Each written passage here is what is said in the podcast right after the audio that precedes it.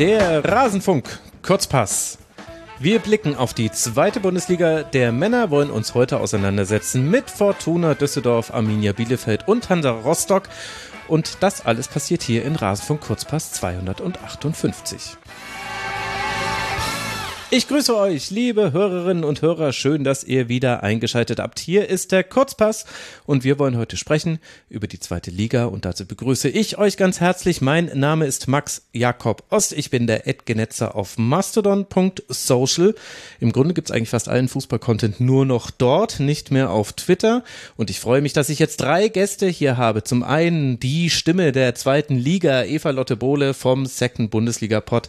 Eigentlich muss ich sie gar nicht vorstellen. Nur pro forma, sie heißt auch Eva Bohle auf Twitter. Schön, dass du hier bist, liebe Eva.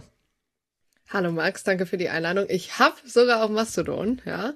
Äh, aber ja, da bin ich noch nicht so ganz. Welche Instanz denn, Eva?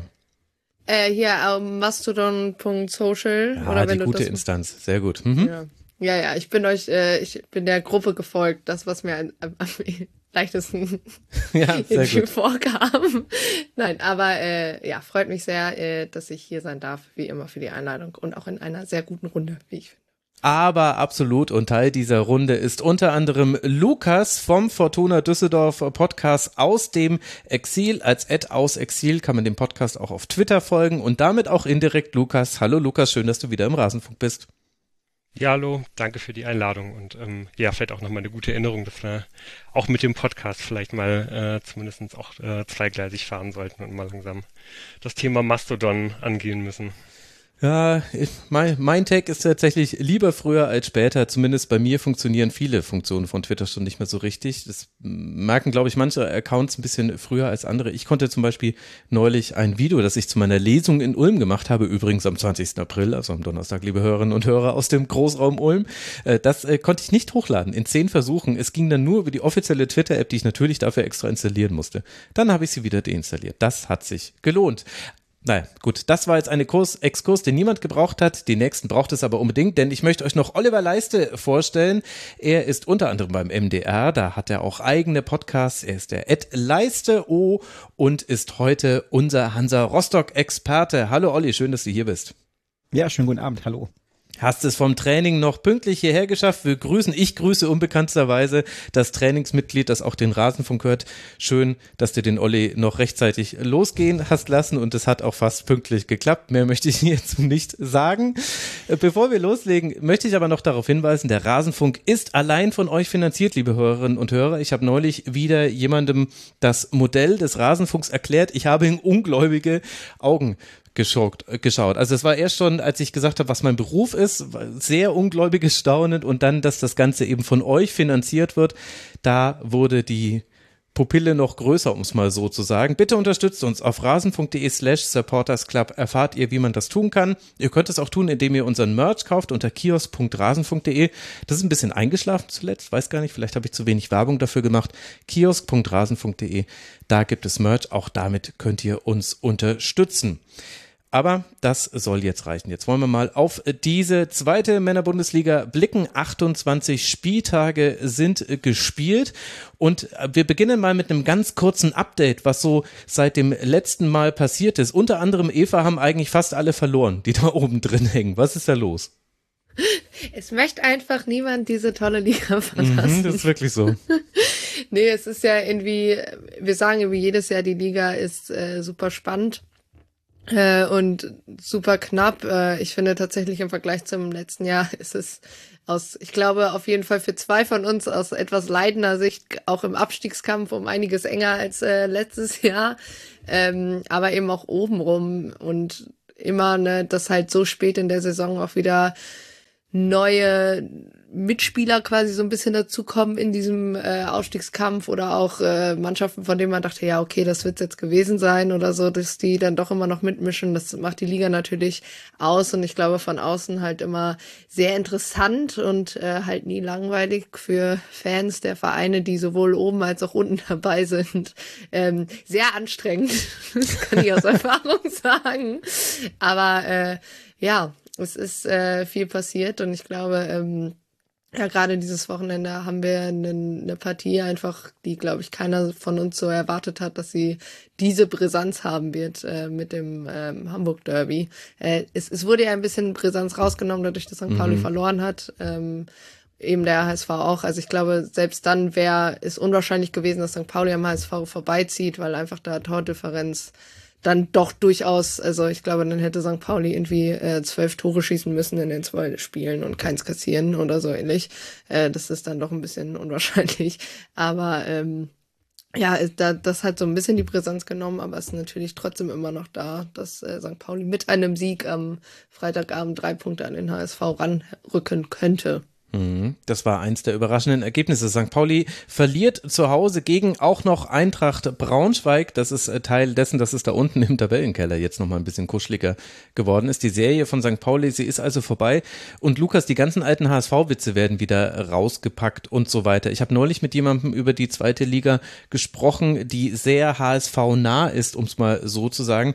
Die geht fest davon aus, dass das auf gar keinen Fall wieder klappt mit dem Aufstieg. Ich dachte, dass das vielleicht dieses Jahr wieder nur ein Meme ist, an, dies, an das wir uns alle gewöhnt haben. Aber nachdem du ja als Düsseldorf-Fan in unmittelbarer Nachbarschaft guckst, was die oberen drei da machen und vielleicht ja auch darauf hoffst, dass da der eine oder andere noch stolpert. Was ist denn so dein Gefühl, was eben jetzt so Darmstadt, Heidenheim, den HSV angeht?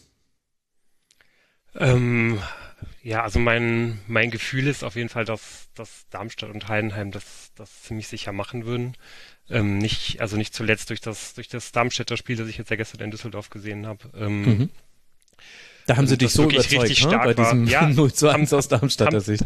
Haben sie wirklich. Also okay. äh, das hat auch ähm, äh, der Düsseldorfer Trainer Daniel Thun in der Pressekonferenz hinterher nochmal gesagt, dass, äh, ja, dass ihn Darmstadt extrem beeindruckt hat und dass sie da auf jeden Fall auch den Sieg verdient gehabt hätten. Die hatten die besseren Chancen, die ähm, ja, waren wirklich eigentlich auch das ganze Spiel äh, am, am Drücker und ich, ich habe wirklich noch keine noch keine Mannschaft gesehen, die sich die sich in Düsseldorf so stark vorgestellt hat. Die, diese diese Saison muss ich ganz klar sagen.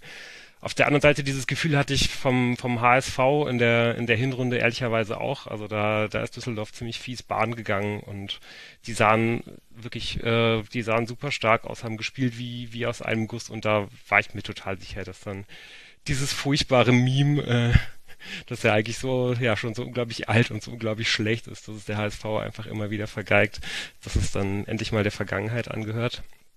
Aber jetzt langsam muss man dann vielleicht äh, ja sich doch wieder damit beschäftigen und weil ich auch nicht so wirklich mit diesem Sieg der der Fortuna gegen gegen Darmstadt gerechnet hat äh, habe ähm, ja, ist auch eigentlich erst seit gestern wieder so wirklich meine, meine Aufmerksamkeit mit mehr als einem halben Auge beim, äh, beim, beim Aufstiegskampf, muss ich sagen. Mhm. Also über die Fortuna werden wir gleich länger sprechen. Es ist aktuell eben so, Darmstadt 58 Punkte, Heidenheim 54. Die konnten gewinnen bei Hannover 96, der HSV 53 und Düsseldorf und St. Pauli jeweils 47 und dahinter Paderborn mit 46. Die sind sieben Punkte beziehungsweise sechs Punkte entfernt vom dritten Rang und wir wissen ja unter anderem St. Pauli und HSV werden entweder nicht vollständig punkten oder einer von beiden auch Punkte lassen jetzt dann am nächsten Spieltag.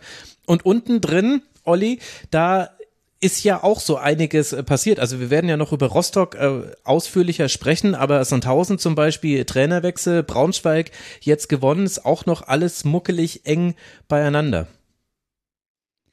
Definitiv, ja. Und vielleicht anschließend an das, was Eva gesagt hatte mit dieser engen Liga und jeder kann jeden schlagen und so weiter. Ich habe immer so ein bisschen das Gefühl, aus der dritten Liga kennt man das auch. So die, die erste Halbserie ist immer die, der Aufstiegskandidaten und die hm. zweite Halbserie oder das, das letzte Saisondrittel besser gesagt, ist immer das so der Abstiegskandidaten, also wo es dann naja, ganz oft zu beobachten ist, dass die Mannschaften oben sich nicht so richtig trauen oder Angst haben, dann tatsächlich durchzuziehen, während die unten dann irgendwie nochmal Luft bekommen oder irgendwas verändern beim Trainer, beim Kader und dann so mit dem Mute der Verzweiflung, sagt man, glaube ich, so schön, ähm, dann plötzlich anf anfangen, Spiele zu gewinnen, was man ja vorher nicht unbedingt erwartet hätte. Ich denke, Eintracht Braunschweig gegen St. Pauli ist äh, so ein Beispiel, wobei man sicherlich wir uns ja auch alle einig sind, dass es endlich mal wieder Zeit war, dass die auch ein Spiel verlieren. ähm, also jetzt die perfekte Rückrunde hätte ich ihnen ehrlicherweise dann doch nicht gegönnt. Mm ja, Sandhausen gegen Magdeburg. Magdeburg eigentlich zuletzt sehr stark gewesen, aber das Spiel habe ich über weite Teile verfolgt. Das war ein verdienter Sieg von Sandhausen ähm, mit vielen Nicklichkeiten da das Spiel der Magdeburger, die ja wirklich gerne auch Fußball spielen wollen, unterbunden und ja, dann nach zwei Standardtoren hm. da äh, zum, zum Sieg gekommen. Das wusste ich gar nicht. Ich habe das gar nicht gesehen, die Tore. Das ist ja as Sandhausen, as it's get. Also so ein bisschen Vintage Sandhausen, so ein bisschen, so wie früher. Äh, absolut, ja. Und ähm, ja, gut, die anderen Spiele, pff, da waren jetzt nicht, nicht ganz so viele Überraschungen dabei, dass Jan Regensburg gegen Kräuter Fürth verliert ist, so wie die Fürther zuletzt drauf waren, jetzt auch nicht ganz überraschend. Insofern, ja, waren das sicherlich die beiden Spiele, die da so ein bisschen im Blickpunkt standen. Und klar, wenn wir über Hansa reden, dass sie gegen Paderborn verlieren, kam nicht überraschend und dass sie nach der frühen roten Karte sehr hoch verlieren, kam leider auch nicht überraschend. Ich würde einmal kurz bei dem Regensburg-Fürth-Spiel äh, einhaken, weil ich also das leider für, für Regensburg dann in, in einer Art und Weise doch ein bisschen unglücklich war, weil das jetzt, glaube ich, das zweite oder dritte Spiel war, wo sie nicht unbedingt die schlechtere Mannschaft waren.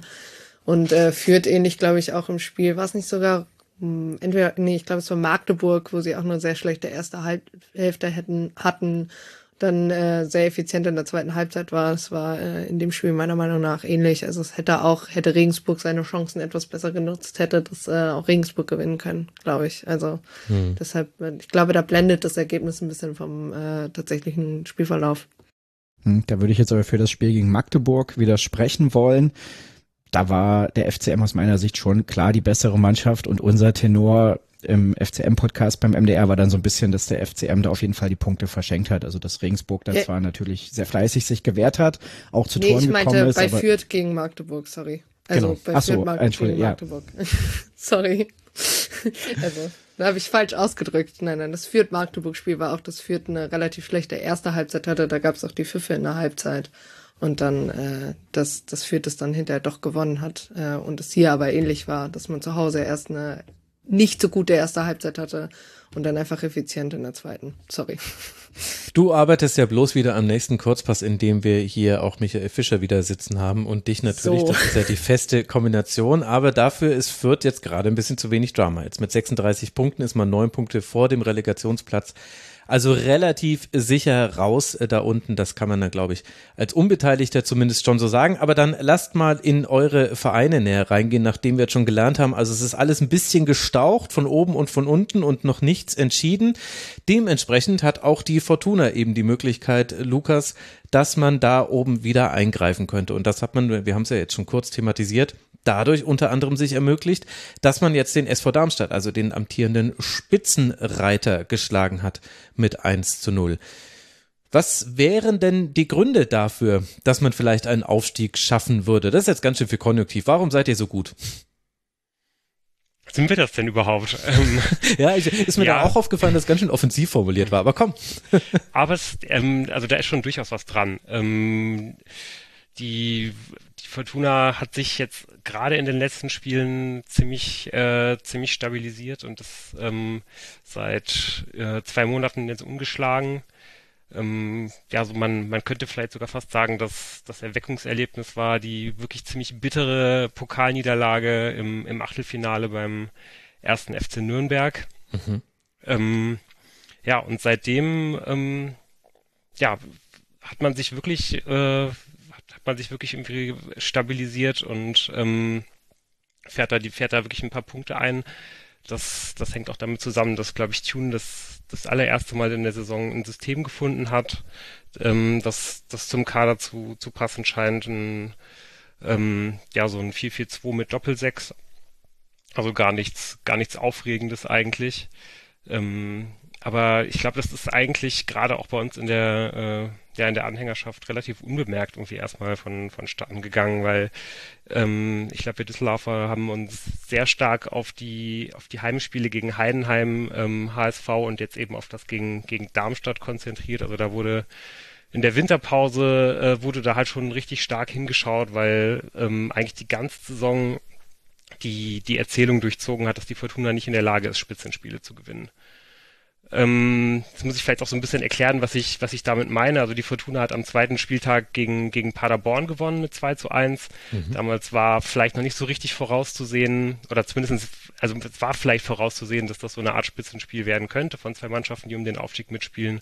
Aber an einem zweiten Spieltag, glaube ich, hat das vielleicht irgendwie noch nicht so ähm, die, die, die Strahlkraft und die Bedeutung, wie wenn man weiß, wo es in der, in der Saison eigentlich hingeht alle acht anderen, äh, also dann in der Folge hat man gegen gegen alle Mannschaften, die die die oben standen und das war wirklich achtmal in Folge, hat man ähm, ja hat man eben nicht gewinnen können und hat sogar in der in der ganzen Hinrunde alle Spiele verloren, also gegen gegen Heidenheim, gegen Hamburg, gegen Darmstadt und ähm, ja, man kann jetzt vielleicht ein bisschen lachen am, am 16. Spieltag gegen Hannover. Die waren damals in der Tat noch im Aufstiegskampf dabei. Mhm. Und dann ähm, drei Tage später auch noch gegen, gegen Kaiserslautern, die ähm, ja beide damals dann ähm, dadurch vor Fortuna auch in der ähm, ja in der Hinrundentabelle dann standen und so in den Winter gegangen sind.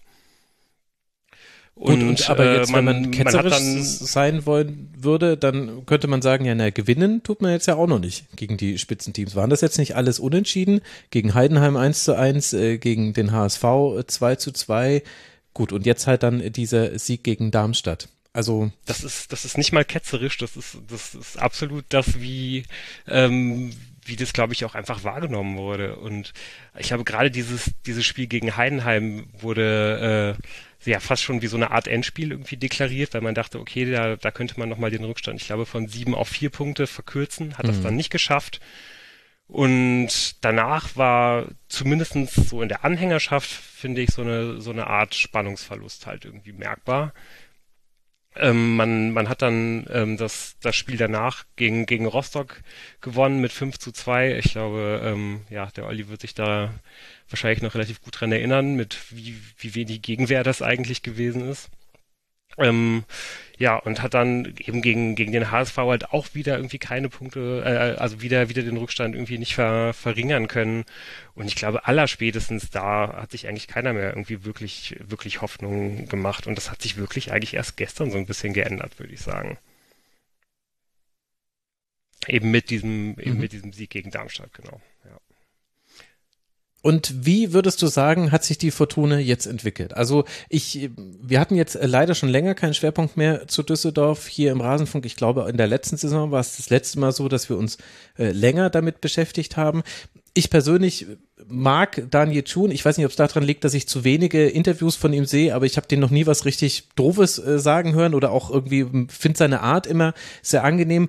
Dennoch hatte ich aus der Entfernung auch ein bisschen den Eindruck, was sich jetzt auch schon so ein bisschen wiedergespiegelt hat in dem, was du gesagt hast man hat sich so ein bisschen damit arrangiert, dass man im oberen Drittel steht, aber man erlaubt sich selber nicht mehr so zu träumen. Vielleicht auch, weil das eben schon zu oft schief gegangen ist in der jüngeren Vergangenheit.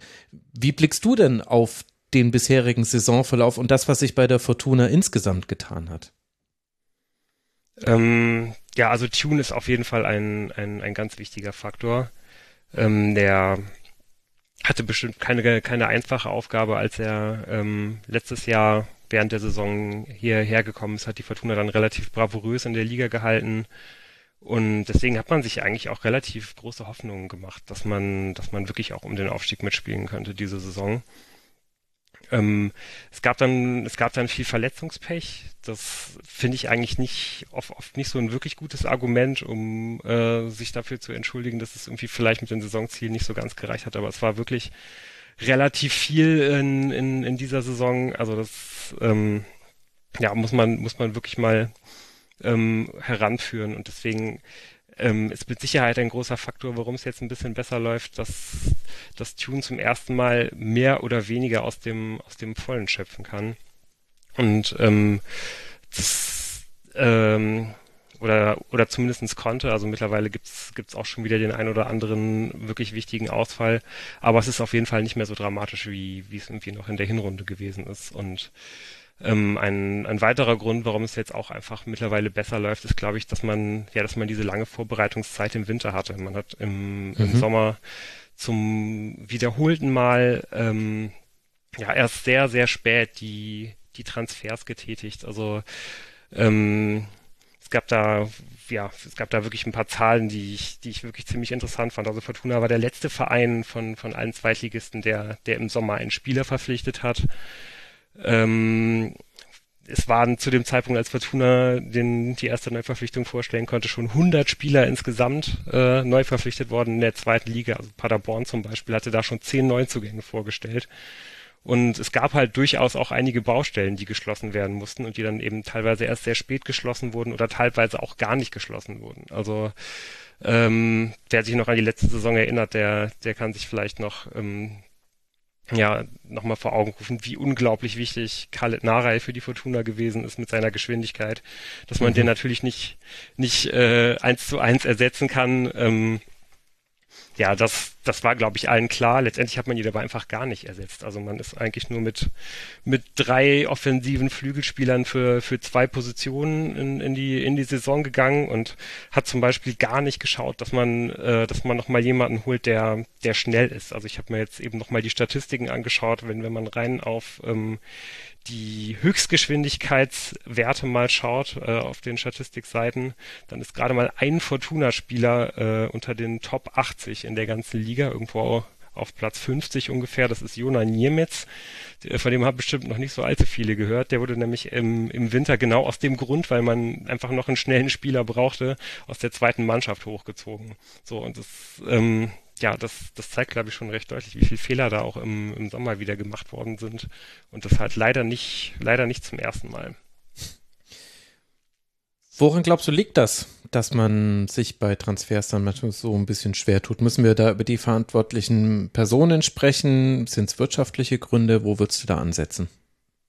Ähm, ja, es ist natürlich eine Mischung aus beidem. Also natürlich sind es irgendwo wirtschaftliche Gründe, aber ich glaube, die, die meisten Vereine in der Liga beneiden Fortuna mit Sicherheit um die wirtschaftlichen Möglichkeiten, die, die man hat. Und ich glaube, da wird einfach sehr, sehr häufig nicht, nicht allzu clever agiert. Und das muss man einfach äh, ja, dem, dem Sportvorstand Klaus Allos anlasten, wie ich, wie ich finde. Also ähm, der ist jetzt seit, seit zweieinhalb Jahren da und hat ehrlich, ehrlicherweise nicht allzu viel vorzuweisen, außer dass er sehr viel Geld ausgibt ähm, äh, und ja und gerade die die die Transfers, die ähm, ja die quasi die die Königstransfers sein sollen, da würde ich jetzt mal so als ein Beispiel den, den von Daniel Ginczek letztes Jahr heranführen, dass die eigentlich ab dem Augenblick ähm, schlecht sind, wo, äh, wo, die Tinte, wo die Tinte trocknet. Also ich glaube, äh, ja, wenn man jemanden wie Daniel Ginczek holt, der, der Topverdiener im, im Verein ist, dann muss man eigentlich damit rechnen, dass der extrem verletzungsanfällig ist. Also ich glaube, das äh, ja durchzieht seine Karriere einfach seit seit Jahren und genau das ist jetzt einfach in dieser Saison auch passiert. In der letzten Saison ähm, war der extrem wichtig. Der, da wurde auch direkt der ganze Spielstil der Mannschaft drauf ausgerichtet. Der hat sich dann am Anfang dieser Saison verletzt. Und ähm, ja, da, da hat man relativ lange gebraucht, um, um das umzustellen, um, um nicht so abhängig von, von, von Daniel Ginczek zu sein, ähm, weil der einfach sehr, sehr viele Bälle vorne festgemacht hat. Mhm. Ähm, ja, und das ist natürlich, und, und, und das ist eben nicht der einzige Transfer dieser, dieser Art. So, dass man halt einfach, ja, ja, ja bitte.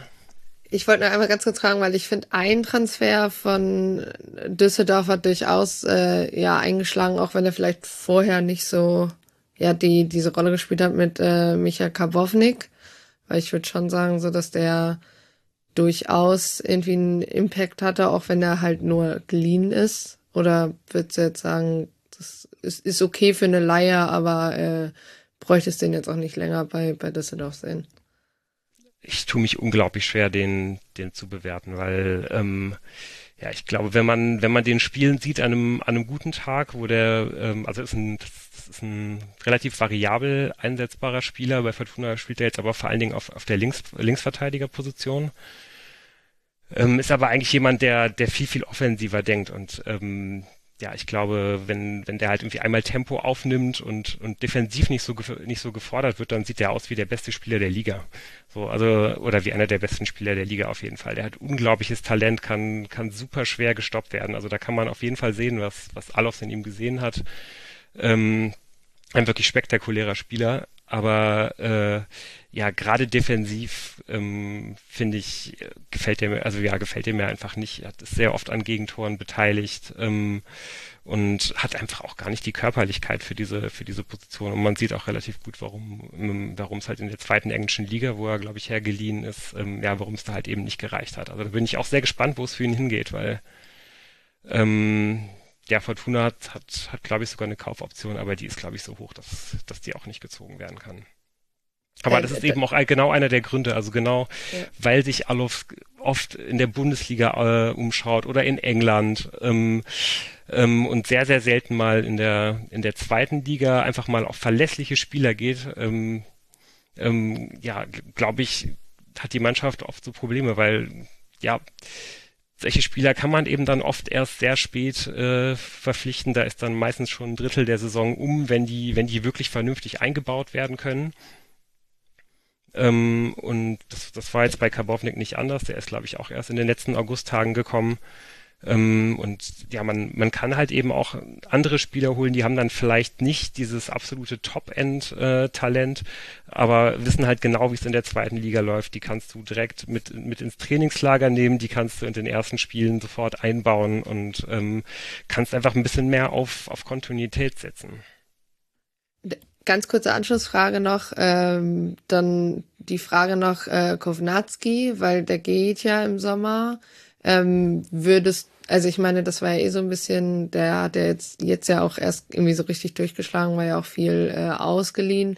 Würdest du da auch so alles ein bisschen ankreiden, dass man es dann jetzt, wo er, also dass man so ein bisschen das Gefühl hat, okay, man merkt schon, er spielt dann für einen neuen Vertrag in einer höheren Liga, also dass von Alaus da vielleicht auch einfach so ein bisschen das, die Perspektive gefehlt hat, dass er vielleicht mit Düsseldorf aufsteigen könnte? Oder denkst du, das liegt dann eher am Spieler?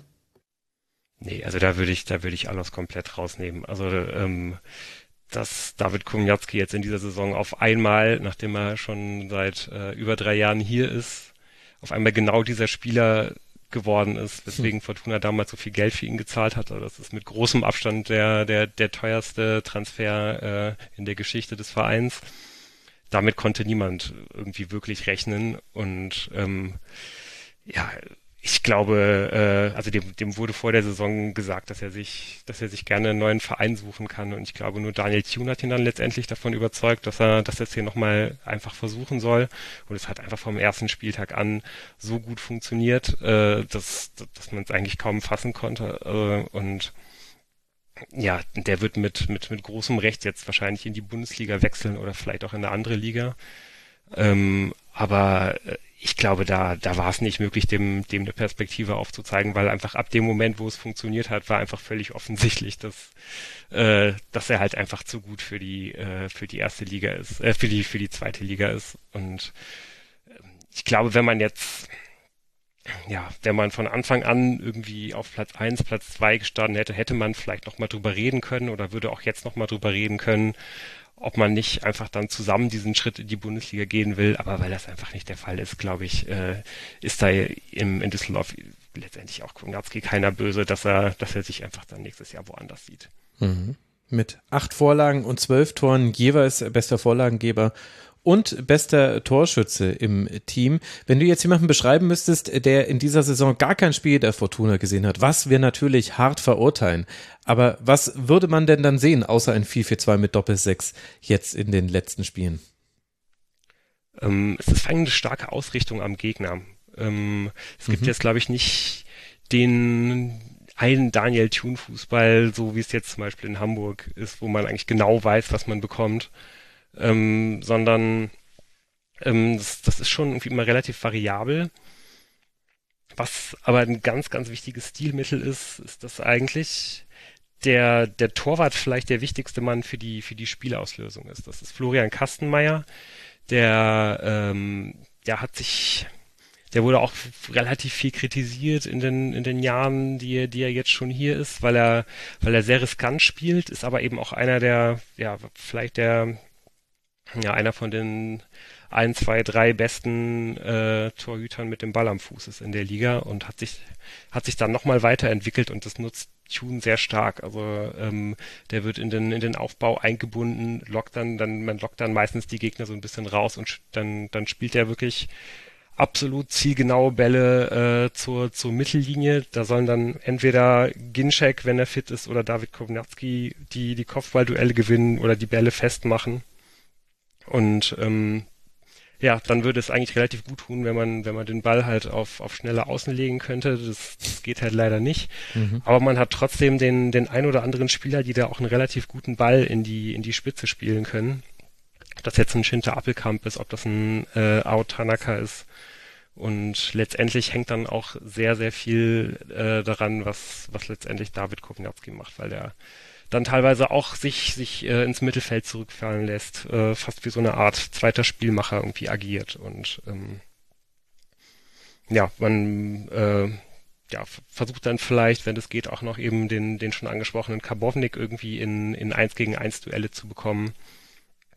Aber ja, richtet das, wie gesagt, einfach sehr, sehr häufig am Gegner aus, ob man ähm, wie, also wie, wie, wie hoch man steht, wie tief man steht, ähm, ob man mehr über den Positions, also ob man mehr über Ballbesitz kommen will, über Positionsspiel oder ähm, auch mal nicht. Hm. Und das ganze Jahr sehr erfolgreich. Äh, genau die Hälfte aller Spiele hat man Stand jetzt gewinnen können. Fünf Unentschieden, neun Niederlagen noch mit dazu. Man hat die drittbeste Abwehr der Liga und die fünftbeste Defensive, wenn ich mich gerade nicht verzählt habe. Na, könnte auch die sechstbeste Defensive sein. Aber eben, das ist die Bilanz eines eventuellen Aufsteigers. Das ist noch nicht äh, totale Spitze, aber das ist eben auch sehr, sehr gut. Wir haben es vorhin schon zum Einstieg gehabt, deswegen will ich sich jetzt auch zum Ausstieg aus dem Segment nochmal fragen. Wie groß ist denn die konkrete Hoffnung, dass es jetzt nach oben geht und gibt es vielleicht sogar auch eine Notwendigkeit, weil das Fortuna Düsseldorf von den Strukturen her äh, gerne in der ersten Liga auch gesehen ist. Das haben wir ja zum Teil auch äh, schon beobachten dürfen. Wie, ja, wie, wie blickst du jetzt auf einen möglichen Ausgang dieser Saison im Aufstiegsfall und im Nicht-Aufstiegsfall? Ja, also die, die absolute Notwendigkeit ist, glaube ich, nicht da, aber man merkt schon, ähm, ja, dass anscheinend jetzt auch in den letzten ein, zwei Jahren finanziell ein relativ großes Risiko gegangen wurde bei den, bei den Transfers. Mehr als man sich vielleicht irgendwie erst eingestehen wollte. Ähm, und das würde natürlich, so wie, so wie jedem Verein, aber auch eben besonders der Fortuna schon, schon sehr, sehr gut tun. Weil, ähm, ja, ich glaube, jetzt die nächsten beiden Jahre fallen die, die beiden Bundesliga-Saisons aus der, ähm, aus der TV-Geldtabelle.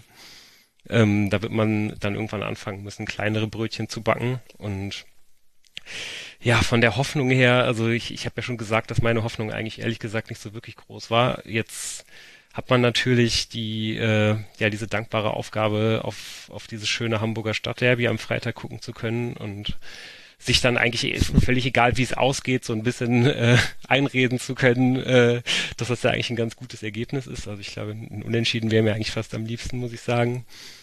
Ähm, dann, dann könnte man sowohl irgendwie dieses, dieses berühmte HSV-Narrativ weiterspinnen, als auch äh, ja, hätte irgendwie das Gefühl, dass, dass St. Pauli ein bisschen weiter eingebremst äh, eingebremst ist. Ich glaube, wenn, wenn das nicht passiert, äh, also ich, ich würde ehrlich gesagt sogar wirklich sagen, wenn, wenn dieses Spiel äh, nicht unentschieden ausgeht, äh, ist, ist gar keine Chance mehr für die Fortuna da. Und okay. äh, ja. ähm, ein, ein Grund, warum ich da so pessimistisch bin, ist, ähm, dass im zentralen Mittelfeld eigentlich ähm, ja die beiden ja, also zwei, zwei absolute Leistungsträger ausfallen mit Ao Tanaka und mit Jorrit Hendricks. Und das heißt, dass man eigentlich jetzt ähm, ja nur nur zwei Sechser auf der Position noch hat, die ähm, ja eigentlich eher defensiv denken und wenig wenig Struktur nach vorne geben und gerade weil man äh, jetzt im nächsten Spiel in, in Nürnberg und danach im, äh, ja, in den beiden Heimspielen, die, die, die danach kommen, gegen Karlsruhe und gegen Kiel, wahrscheinlich Mannschaften bespielen muss, vor allen Dingen jetzt, glaube ich, eben in Nürnberg, die sich wahrscheinlich hinten reinstellen werden. Hm. Und das, äh, und, und, ja, da wird man da unbedingt Lösungen brauchen und ich weiß nicht wirklich, ob, äh, ob der Kader das, ob der Kader das wirklich hergeben wird. Also, dann äh, schauen wir, ob es ein Unentschieden wird erstmal. Und ab dann wissen wir ja schon, wie es weitergeht für Fortuna Düsseldorf. Ich glaube, Eva würde sich eine solche Gewissheit schon innerhalb von wenigen Tagen wahrscheinlich wünschen. Denn Eva, egal wie lange wir warten äh, damit, dass wir wieder miteinander sprechen, die Arminia kommt einfach nicht da unten raus. Wir machen jetzt einen riesigen Sprung von äh, Rang 4, wo die Fortuna aktuell liegt, zu Rang 15. Die Arminia hat 29 Punkte. Zwei Punkte Vorsprung ist es auf den Relegationsplatz. Warum konnte man sich, äh, seitdem wir das letzte Mal gesprochen haben, nicht von da unten befreien? So gefühlt probiert die Arminia doch alles, was man so tun kann in solchen Situationen. Äh, gute Frage. Wahrscheinlich, äh, weil man unter anderem ähm, ja die Duelle gegen zwei oder ja einen Großteil der direkten Konkurrenten einfach nicht gewinnen konnte. Also mhm. ich glaube, man ist die einzige Mannschaft, die beide Spiele gegen Rostock und Sandhausen verloren hat.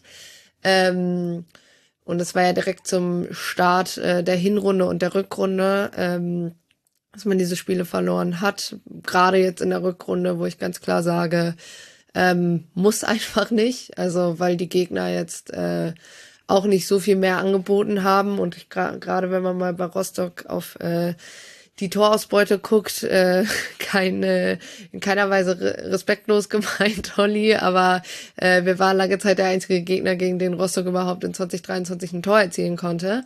Ähm, ist es halt einfach super unnötig. Also man, man steht oft selbst im Weg. Ich glaube, dieses 4-2 am Wochenende gegen Karlsruhe war leider äh, eine absolute, ja, war sehr bildlich dafür. Also man hat äh, ja am vom 24. Spieltag den Trainer gewechselt. Also auch das war eine sehr ereignisreiche Woche. Man hatte am Sonntag ähm, das 3-3 gegen Braunschweig, nachdem man 3-0 führte und dann das Spiel noch außer Hand gegeben hat mit einem 3-3, was sich dann eher wieder in Niederlage angefühlt hat. Ähm, darauf wurden dann ja die Stimmen auch gegen Sami Arabi das erste Mal richtig laut. Der mhm. ist dann am Montag zurückgetreten, nachdem er über zehn Jahre bei der Arminia war. Ähm, und ja, Grund dafür soll unter anderem halt auch gewesen sein, dass ähm, klar war, naja, mit Daniel Scherning wird so wahrscheinlich nicht weitergehen. Der war ja nach vier Ta Spieltagen für Uli Forte gekommen. Ähm, und wenn Daniel Scherning geht, wird Sa Sami Arabi wahrscheinlich auch gehen müssen. Ähm, einfach weil seine beiden Trainer nicht funktioniert haben. Ähm, ich habe einfach mal grob überschlagen. Äh, seit 2010, also das Jahr bevor Sami Arabi gekommen ist, hatte Arminia Bielefeld 20 Trainer. Äh, unter anderem so schöne Namen wie Christian Ziege, Markus von Ahlen, unter anderem auch Ewald Lien. Äh, es ist die zweite Drei-Trainer-Saison von Samir Arabi. Hm. Ähm, also letztes Mal 17, 18 mit Rehm, Kramni und Saibene. Da hat man äh, den Klassenerhalt geschafft an dem, am letzten Spieltag, nachdem man vorletzten Spieltag 6-0 gegen Braunschweig gewonnen hat und dann am letzten Spieltag Unentschieden gegen Dresden, gleichzeitig einen gegen 1860 gewonnen hat. Ähm, aber es war auch so, dass Samir Arabi kaum noch öffentlich präsent war. Also ich war auf einer, ich, ich glaube, ich habe das, nee, das habe ich nicht erzählt, weil das haben wir davor aufgenommen, damals den letzten ähm, kurz was, glaube ich. Also ich war damals auf der Jahreshauptversammlung letztes Jahr und ähm, ja, jegliche Kritik, die an Samir Arabi aufkam, wurde vom äh, Präsidenten äh, von Rainer Schütte ähm, eher moderiert oder von Hartmut Ostrowski, dem Aufsichtsratsvorsitzenden, ähm, und von Arabi selber eigentlich gar nicht beantwortet. Also weil eben auch die, die Frage nach der Trainerfluktuation aufkam. Ähm, ja, also und dann wurde Uwe Koschinat geholt, unter anderem auch vom neuen Geschäftsführer ähm, Finanzen oder wie immer das Finanz Geschäftsführer, wie man das auch nennen will, Christoph Wortmann, der halt zum Januar sein, äh, die Nachfolge von Markus Rejek angetreten hat. Also Bielefeld war auch zwei Monate ohne ähm, eben Geschäftsführer im Bereich Finanzen. Das hat Samir Rabi dann auch in Personalunion übernommen. Mhm. Ähm, ja, und Christoph Wortmann hat dann zusammen mit dem äh, Präsidium Aufsichtsrat äh, sich für Uwe Koschinat entschieden und da waren die, also war etwas skeptisch hier in Bielefeld, ähm, weil man eben, ähm, ja, es war klar, der dritte Trainer muss jetzt funktionieren. Ähm, Koschinat ja davor bei Saarbrücken, ähm, bei Sandhausen, Fortuna Köln sehr lange gewesen. Ähm, ich habe äh, hier lang mit Louis Löser geredet, der eben als Sandhausen-Fan Uwe Koschinat ähm, sehr gut kennt und ihn auch immer noch, glaube ich, wieder gerne zurückhaben möchte. ähm, der gesagt hat, ja, mit dem schafft ihr das so mehr oder weniger und man hat ja dann im ersten Spiel unter ihm äh, gegen Darmstadt gewonnen, 3 zu 1, dann unentschieden gegen Nürnberg, sehr unglücklich, ehrlich gesagt. Auswärts in Kiel gewonnen, unentschieden gegen Düsseldorf, ähm, wo Bielefeld, glaube ich, auch noch nicht so ganz weiß, wie man da einen Punkt geholt hat, äh, mit kräftiger Mithilfe der Fortuna, glaube ich. Und jetzt halt leider das erste Spiel unter ihm in äh, Karlsruhe verloren hat, äh, wo ich ironischerweise sagen muss, das war mit das beste Spiel unter Koschinat, was ich gesehen habe. Hm äh, man hatte aber vier, vier Lattentreffer, ja, in äh, 90 Minuten. Äh, da ist Bielefeld äh, Rekordhalter mit 14 ähm, ja, Lattentreffer, Latten- und Pfostentreffer der Liga äh, im Allgemeinen. Ähm, und man halt innerhalb von sieben Minuten dieses Spiel komplett aus der Hand gibt, ähm, durch drei individuelle Fehler eben im Endeffekt 4-2 verliert, anstatt äh, wie selber Christian Eichner, unser Trainer von Karlsruhe, meinte, eigentlich muss Bielefeld zur 60. Minute 5-1 führen. Ähm, und Spiel geht 4-2 aus für Karlsruhe. Fasst, glaube ich, die Saison von Bielefeld ganz gut zusammen. Ähm, obwohl ich sagen muss, dass es äh, trotzdem so ist, dass ich unter Koschinat etwas mehr Hoffnung habe. Also äh, wenn man mal auf die, äh, ja, auf die Saison zurück guckt, war ja Bielefeld mehr in den letzten Top 3. Seit Koschiner Trainer ist, ist man konstant, zumindest über Platz 16. Das ist small things. So. Ähm, aber ja, also generell kann man, glaube ich, sagen, es ist viel zu wenig für diesen Kader. Man sieht unter Koschiner das erste Mal, glaube ich, so richtig, was wir uns von diesem Kader alle erhofft haben und what could have been, so wenn man mit ihm vielleicht in die Saison gestartet wäre. Ähm, aber ja, also das mhm. ist so das ist so 2023. Es ist super spaßig. Ja, vor allem das eigentlich Bizarre ist ja, also Bielefeld hat ja gepunktet. Also allein unter Koschinat acht der 29 Punkte geholt und trotzdem Rang 15, zwei Punkte Vorsprung auf den Relegationsplatz. Kommt es mir nur so vor oder ist es in diesem Jahr besonders, dass eben da unten immer mal wieder jemand punktet und es eigentlich fast kein Team gibt, naja, vielleicht über eins werden wir vielleicht gleich noch reden müssen, was äh, so richtig abreißen lässt? Ja, also was ganz wichtig ist in der, in der zweiten Liga ist, dass du halt Serien startest. Also ich meine, klar, St. Pauli ist da der Verein, der da am meisten heraussticht. Mhm. Ähm, aber generell, also gibt es super viele Vereine, die zeigen, was Negativ- und Positivserien ausmachen können. Hannover bestimmt ein Negativbeispiel, ja. Das bringt nichts, wenn du nur ein Spiel gewinnst, wie gegen in einer Reihe von nicht gewonnenen Spielen in 2023 das einzige Spiel, was du gewinnst, ist Sandhausen. Gut, damit hast du vielleicht den Klassenerhalt geschafft, aber in dieser Gesamtkonstellation, ich meine, da habt ihr ja auch im, im letzten Kurzbus drüber geredet, es ist schon in dieser Rückrunde einfach viel zu wenig. Ähm, und das ist halt ein ganz, ganz großes Ding. Also dir hilft ein Ergebnis hilft dir überhaupt nicht weiter. Also du ironischerweise hätte, hätte Bielefeld gewonnen und je nachdem, was Regensburg gemacht hätte, ähm, und wir gewonnen hätten, ne, kann man so ein bisschen sagen, ja, okay, vielleicht wäre das fast schon so ein bisschen der frühzeitige Klassenerhalt gewesen mit vorsichtigem Blick, ne, weil es immer noch die zweite Liga.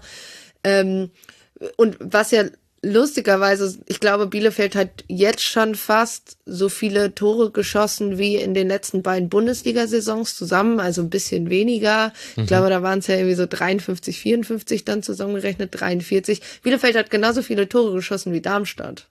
Ja, mit 43. Daran liegt's gar nicht mal. Wir haben genug Torschützen irgendwie. Also irgendwie Fabian Klos äh, ist irgendwie erlebt sein, weiß ich nicht, achten Frühling. Ähm, Brian Lassme schießt auf einmal Tore, äh, Robin Hack, Masaya Okugawa ist irgendwie zurück, dann macht irgendeinen Mittelfeldspieler, von dem wir alle dachten, okay, das ist auch äh, ein Flop gewesen, haut irgendwie so das Ding in Winkel gegen Darmstadt. Also irgendwie die Tore schießen, das ist gar nicht mal per se das Problem, aber du hast halt auch ähm, die zweitschlechteste Defensive zusammen mit Magdeburg nach Sandhausen mhm. mit äh, 49 Gegentoren. Und das war halt gerade durch individuelle Fehler. Das Problem ist halt auch einfach, dass du keine Konstanz in die Abwehr bekommst. Also es gibt zwei Spieler, die gerade in der Innenverteidigung, die für, für viele Bielefeld-Fans, glaube ich, gesetzt sind. Äh, das sind äh, Giliam Ramos und Andrisch Andrade. Konnten jetzt zuletzt im Spiel gegen Karlsruhe eben nicht spielen. Olli Hüsing, der vor der Saison als der Stabilisator kommen sollte, funktioniert leider einfach nicht so. Also ich glaube, da ganz viel verbrannte Erde halt in den ersten Spielen und er ist halt einer der Spieler, wo wir gehofft haben, gut, wenn jemand wie Prietl es schafft, äh, wenn Klose schafft, wieder zur alter Form zurückzufinden, auch Vassiliades vielleicht, Kanzen Hüsing vielleicht auch. Ähm, sagen wir mal so, das Karlsruhe-Spiel hat sich nicht dazu geeignet, das irgendwie zu beweisen, ähm, weil er einfach unfassbar unglücklich war und halt für mindestens zwei Gegentore verantwortlich ist. Das muss man, glaube ich, leider einfach so sagen. Ähm, so, und du, du kriegst halt, also ich alleine unter Koschinat in den fünf Spielen hattest du vier verschiedene Innenverteidigungen. Also du hattest nur zweimal hintereinander die gleiche Viererkette hinten. Das war in dem Darmstadt-Spiel, in dem Nürnberg-Spiel mit Ochipka, Andrade, Ramos, Gebauer, obwohl auch Gebauer schon der Ersatz für Klünter war. Also weil Gebauer eigentlich kein gelernter Rechtsverteidiger ist, muss man einfach so sagen. Dafür ist er zu schlecht, um Rechtsverteidiger sein. Äh, dann hattest du Chipka, Jekel, Ramos, Klünter. Dann hattest du Ramos, Andrade, Jekel.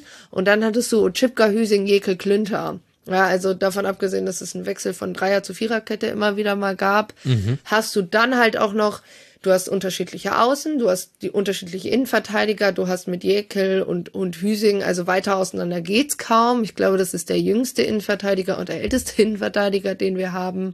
Ähm, und du bekommst einfach keine Stabilität dahin rein und das siehst du dann in, in solchen Spielen, ne, dass einfach die Abstimmung nicht passt, als wenn dann ein Ramos und Andrade stehen, ähm, die die halt einfach alles stumpf wegverteidigen. Ne? In, in Ramos-Fällen vielleicht auch ein oder andere Mal ein bisschen drüber, ähm, obwohl man ironischerweise sagen muss, dass die fünfte gelbe Karte ausnahmsweise mal keine gelbe Karte war, äh, sonst verdient er die sich immer redlich. Ähm, aber das, da kommt halt irgendwie alles zusammen und das ist halt was, was äh, Koschinat jetzt auch stark kritisiert hat, was Fabian Klo stark kritisiert hat, äh, der gesagt haben, so können wir nicht verteidigen wie in Karlsruhe, so schaffen wir den Klassenerhalt nicht. Koschinat hat auch gesagt, wir können nicht immer fünf oder sechs Tore schießen in einem Spiel, hm. nur damit wir am Ende das Spiel gewinnen. Ähm, so, und das, das beschreibt das Problem halt ganz gut. Und es ist halt, bisschen wenig Zeit, um da jetzt zu sagen, okay, da, da haben wir jetzt irgendwie Zeit, uns einzufinden, sondern du musst dich jetzt halt, äh, ja, wahrscheinlich mit äh, hoffen, dass Andrade und, und Ramos, ehrlich gesagt, den Rest der Saison so dann zusammenspielen können, ohne dass es irgendwie nochmal Verletzungen gibt, etc. Und dann äh, gucken, dass du einfach jetzt in den folgenden Spielen so wenig wie möglich Gegentore kassierst. Hm.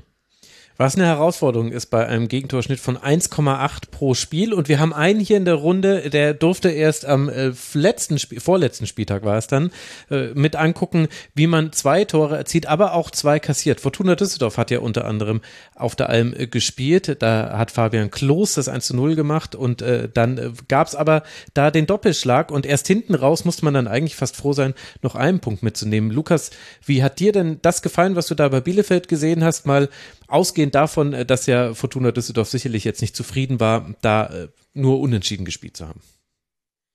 Ähm, ja, mir hat eigentlich trotzdem ganz gut gefallen, was ich da gesehen habe. Also Düsseldorf hatte an dem Tag, glaube ich, wirklich einen guten Tag, besonders Out Tanaka, den, den haben sie gar nicht in, in den Griff bekommen. Aber das, was man sich da überlegt hatte, ähm, dass man da auf Dreierkette umgestellt hat, das war eigentlich relativ clever und ähm, hat, glaube ich, Tune auch relativ kalt erwischt.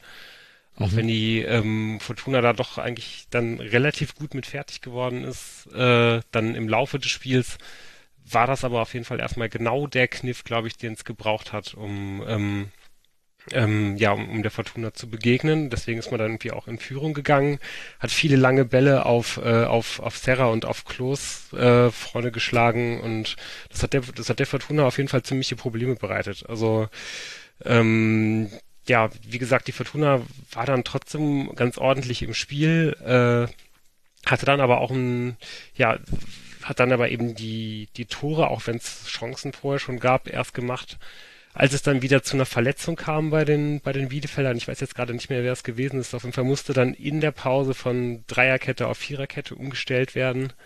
Dann macht die Fortuna die Tore ähm, und sah wirklich wie der, wie der sichere Sieger aus. Dann hat sich leider Ao Tanaka verletzt und wird wahrscheinlich auch nicht mehr spielen in dieser Saison. Und ähm, ja, es fehlte dann an diesem Tag ein, ein, ein physischer Sechser eigentlich. Ähm, Tune hat sich dann dafür entschieden, glaube ich, Appelkamp äh, da, da aufzustellen und das haben die Bielefelder eiskalt ausgenutzt.